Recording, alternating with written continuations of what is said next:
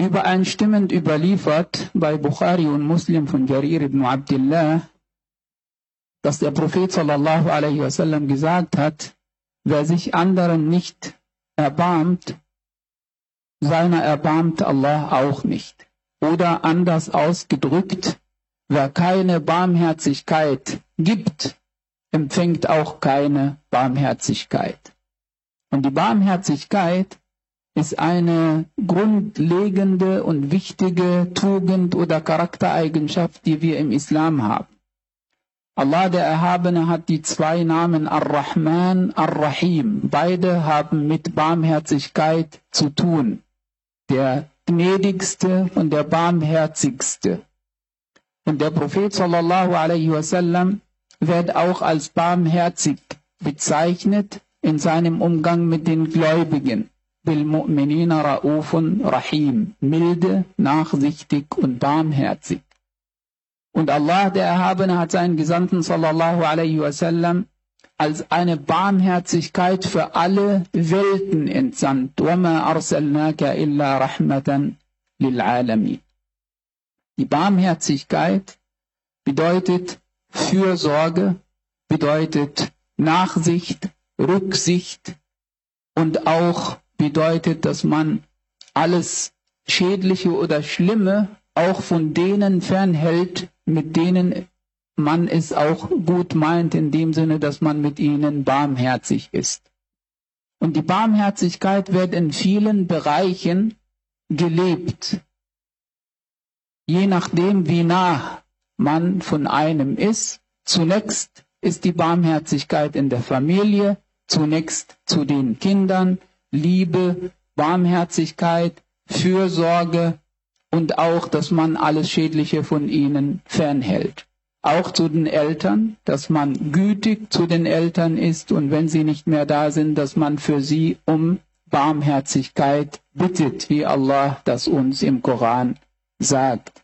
Auch zwischen den Eheleuten in der Familie soll die Barmherzigkeit gehegt und gepflegt werden, gelebt werden, weil Allah uns im Koran gesagt hat, dass er zunächst in der Beziehung, in der Familie auch uns die Barmherzigkeit gegeben hat. Und er hat zwischen euch Zuneigung und Barmherzigkeit gelegt, mitgegeben. Und es geht darum, dass diese dann eben, wie gesagt, gepflegt wird und gelebt wird gegenseitig Rücksicht, Fürsorge, Respekt und so weiter. Auch zu den Verwandten. Denn es heißt ja Silatul Rahim, also dass man sich um seine Verwandten kümmert, beziehungsweise den Kontakt oder die Beziehung zu ihnen pflegt, aufrecht erhält und sich um diese Beziehung auch kümmert.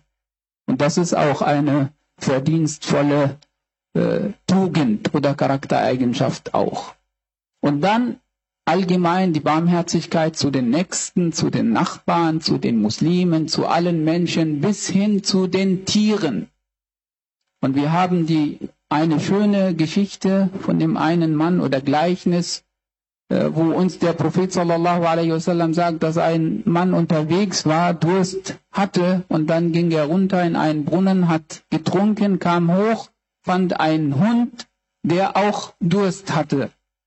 Und dann ging er nochmal runter und hat Wasser geholt für dieses Tier, für diesen Hund.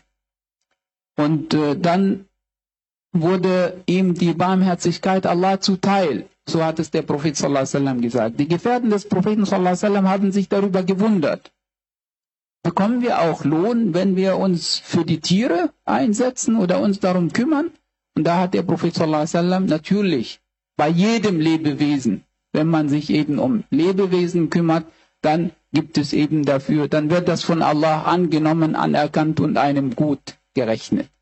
Und entsprechend soll man diese Barmherzigkeit zu einer Charaktereigenschaft von sich machen. Hier in dieser Überlieferung sagt der Prophet sallallahu alaihi wasallam, wer keine Barmherzigkeit gibt, erfährt auch keine Barmherzigkeit, so sinngemäß. Und hier haben wir es mit zwei Beziehungen zu tun. Einmal mit der Beziehung zwischen dem Menschen und Allah und einmal haben wir es mit der Beziehung zwischen den Menschen unter sich. Und das heißt, wenn man barmherzig ist zu den Menschen, dann darf man erwarten, dass die Menschen auch barmherzig mit einem sind. Das heißt, das beruht dann auf Gegenseitigkeit sozusagen. Wenn man aber diese Barmherzigkeit nicht gibt, nicht weitergibt, nicht verbreitet, dann hat man kein Anrecht und äh, darf man nicht die Erwartung haben, dass einem äh, gut äh, getan wird. Und auch in der Beziehung zu Allah. Gibst du Barmherzigkeit, lebst du Barmherzigkeit, dann darfst du auf die Barmherzigkeit und die Gnade Allahs hoffen.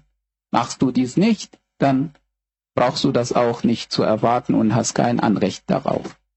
Und entsprechend auch, dass man sich diese Worte, diese wenigen Worte des Propheten sallallahu alaihi wasallam verinnerlicht, so dass wir darauf hoffen, dass wir zu denen gezählt werden, die barmherzig sind und dass wir dann auch zu denen zählen dürfen, die von Allah Gnade und Barmherzigkeit erfahren. Walhamdulillahi Rabbil Alameen.